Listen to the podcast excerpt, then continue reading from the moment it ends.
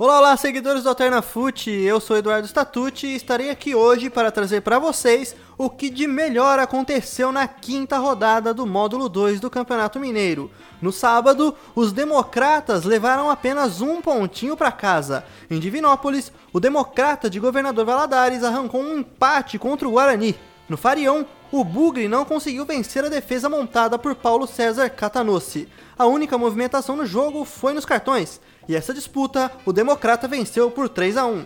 Com um empate, os visitantes ficaram na quarta colocação, enquanto o Bugre assumiu a vice-liderança. O outro Democrata, de Sete Lagoas, empatou pela terceira vez no módulo 2. Na Arena do Jacaré, os donos da casa partiram para cima na primeira etapa, mas não conseguiram ser certeiros em suas oportunidades. Mas no segundo tempo, os donos da casa abriram o placar com um golaço.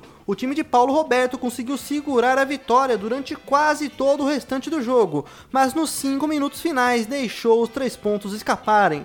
Aos 45 minutos, após cobrança de falta de João William pela esquerda, Jonathan Mock subiu mais que todo mundo para igualar a partida e colocar o Nacional na terceira colocação enquanto o Democrata permaneceu na sétima posição com apenas 6 pontos. Em Uberlândia, a lei do ex funcionou para os mandantes. Toninho Cajuru, que encerrou seu vínculo com o Mamoré há uma semana, venceu seu antigo clube. Após o primeiro tempo zerado na capital da logística, os mandantes resolveram o jogo em pouco mais de 10 minutos. Em contra-ataque, o Cap conseguiu boa jogada pela esquerda e a bola chegou para Guilherme Vieira na pequena área. O atacante de 20 anos deu um biquinho por baixo das pernas do zagueiro do Mamoré para abrir o placar. 13 minutos depois, Gabriel Jesus recebeu na grande área e chutou no cantinho do goleiro Marcos para fechar o placar. Com a primeira vitória, o time de Uberlândia saiu da zona de rebaixamento e está com 4 pontos, enquanto o Mamoré amarga a lanterna com apenas 2 pontinhos. De virada, o Ipatinga goleou o Betim dentro de casa no jogo mais movimentado da rodada. Aos 15 minutos, após boa jogada pela esquerda, Andrei recebeu dentro da área e chutou cruzado no canto esquerdo para abrir o placar para os betinenses. Mas o empate veio tempos depois com um gol de pênalti. Após o lance polêmico onde o goleiro e atacante se chocaram e a bola entrou no gol, o árbitro Leonardo Rotondo marcou a penalidade máxima. Cho foi para a cobrança e marcou seu terceiro gol, entrando no grupo dos cinco artilheiros do módulo 2. Já nos acréscimos, o Tigre virou a partida com Marcos Vinícius.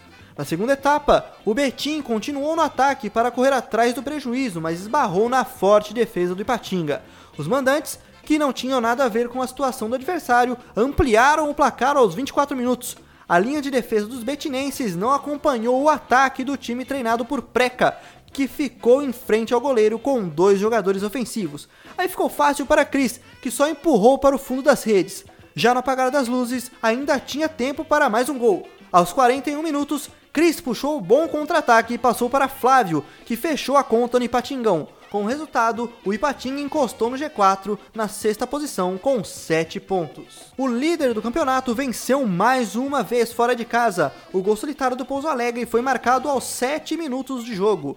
Após cobrança de escanteio, o zagueiro Lucas Rocha subiu mais do que todo mundo e fez o gol que deu a vitória para o Pousão. Assim, o Dragão manteve a liderança e a invencibilidade, enquanto o Serranense está na nona colocação com apenas 5 pontos. No único jogo do domingo, o Atlético sofreu uma virada do Tupi, se distanciou da liderança e saiu do G4. Na estreia do treinador Júlio César, o Galo Carijó viu os visitantes saírem na frente no finalzinho do primeiro tempo. Após jogada bem trabalhada do time de Gustavo Brancão, Ágabo recebeu na entrada da área, chutou rasteiro e o goleirão Rafael aceitou. Mas aos 15 minutos do segundo tempo, os mandantes chegaram ao empate.